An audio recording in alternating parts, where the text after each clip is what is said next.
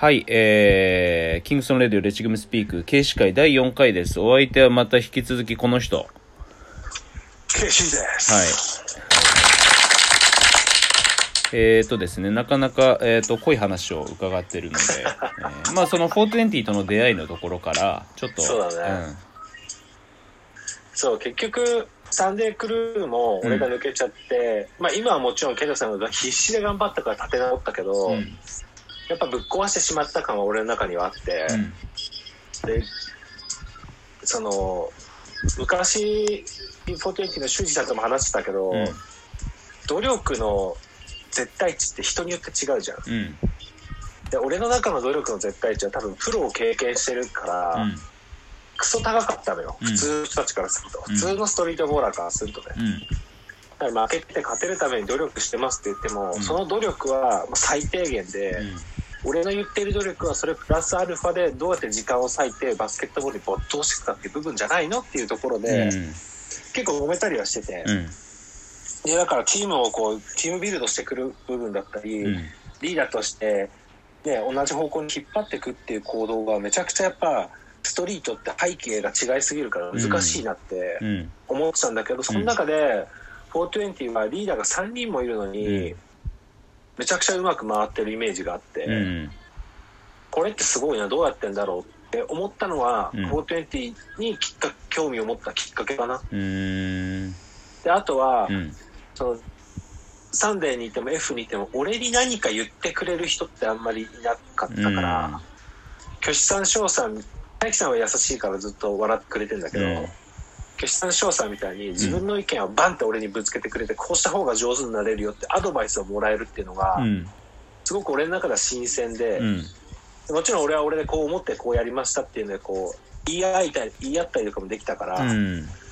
なんかそれチームとして俺の中だとかなり理想かなというか、うん。自分のストレスが最大限なくなってる状態うんでバスケの練習に没頭できるチームなのかなってうん。思って、うん。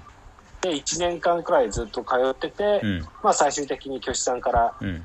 「いいよ」ってうん。言ってもらえてうん入ったって感じかな、うん。なるほどね。そうそれが今に至るわけだ。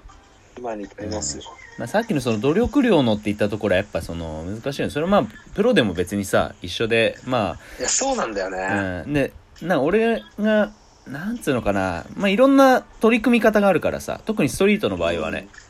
なので、ただ俺はね、その、全く同じような、あの、熱量の部分での、その、っていうのは、どこ行っても経験するからさ、うん。なので、今の、今で言うと、もう完全に俺はそこはね、もう、諦めてるというか、切り離してるんよ。ああそうだよね。もう俺もそうした、うん。なんかでそこでまあ同じものを求めることは、俺はもう無理だと思うし、うんうんうんううんん、で、えーで、そこで無理だっていうふうに判断しないと、俺がストレスを抱える一方になるから、そうだねそうそうそう。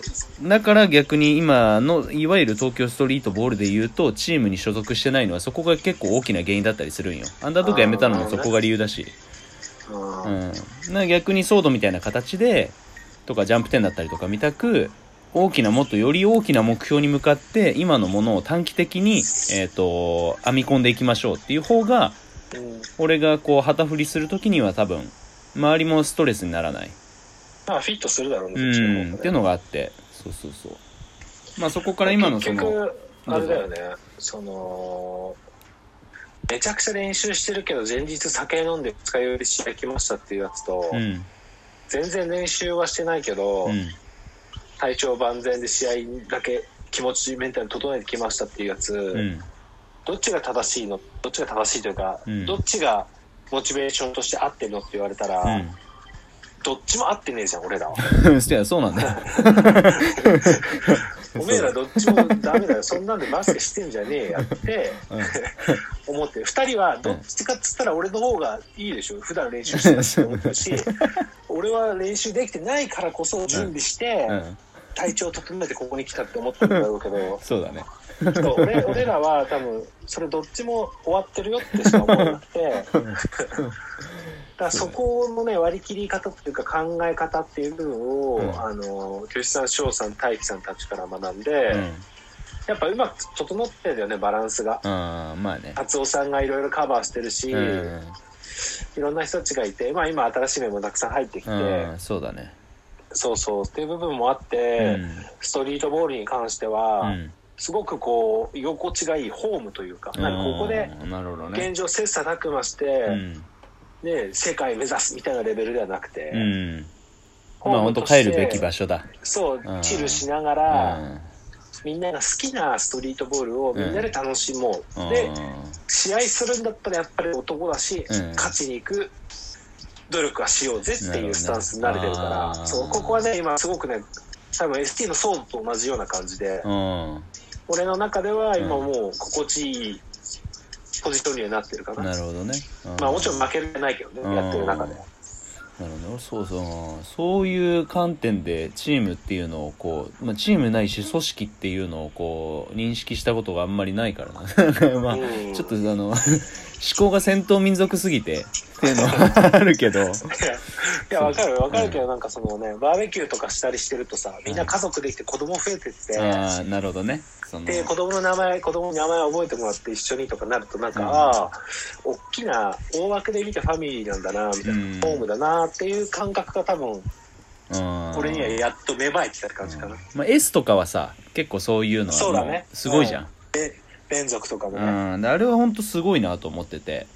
でなんか、すごいよね。うん、だそういうのを見るとなんかこうね俺は別に眩しいと思うつもりはないんだけどなんかね、うん。自分の中に欠落してる部分をそこに見出すっていうのはすごくあるよ。なんかこう、やっぱね沼さんもそうだしうさ、ん、あんちゃんとかもやっぱすげえなって思うよね。そうそうそうそそういうの作りみんなで作り上げてってうるのって、ん一つのストリートボールの形としてはまあね。ありだろうなっていうふうには思って見た、うん。まあ俺の場合そのそれとは別に 3x3 でうん、ガチな方があるから、まあそうだね。そうそうそうメンタルの切り分けはすごいしやすくて、で今のその品川のところについてちょっといろいろ教えてよ。品川はね、もちろん世界というか日本一を目指して戦ってるチームだけどやっぱり手探り状態の部分も結構あって、うん。ただ本本気なのはわかるから、うん。だからじゃあ一緒にやれるなって思ってるって感じ、うん。なるほど。そう。あとメンツとかもね、同世代が多くて、うん。うんただそいつらの中でも俺みたいにさ、ん。世界大会チャレンジャーマスター行きたいっていう人間と、まあね言ったらちょっとした小遣い稼ぎになれば、うん。みたいな。で 3x 楽しそうだしみたいな人もいて、うん。結構そういう多様な目的を持った集団というか、うん。がうん。集まって、うん。何か一つのことをに向けて努力をしてるっていう工程が結構なんかストリートボールに近いから、うん。俺の中ではすんなりこう受け入れられるようになって、うん。で試合になればみんなもちろんちゃんとやるし、うっんていう部分ではすごくフィットはしてるかな。うん。でどっかみたいにどっかみたいっていうか、うん。あれかこれはダメだ。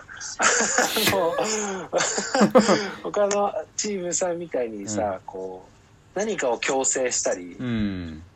はないから、うん。あくまで自主性主体性を持っうて、ん。品川という街を盛り上げつつ、ん。3x3 で世界を取りに行きましょうっていうスタンスだから、うんもちろんねなんか世界のさ伸びさぞの人たちとからしたら、うん。いやそんな甘いバスケ世界なんて無理だろって思われるかもしれないけど、うん。ただ俺らは子供たちのその過程を見せつつ、うん。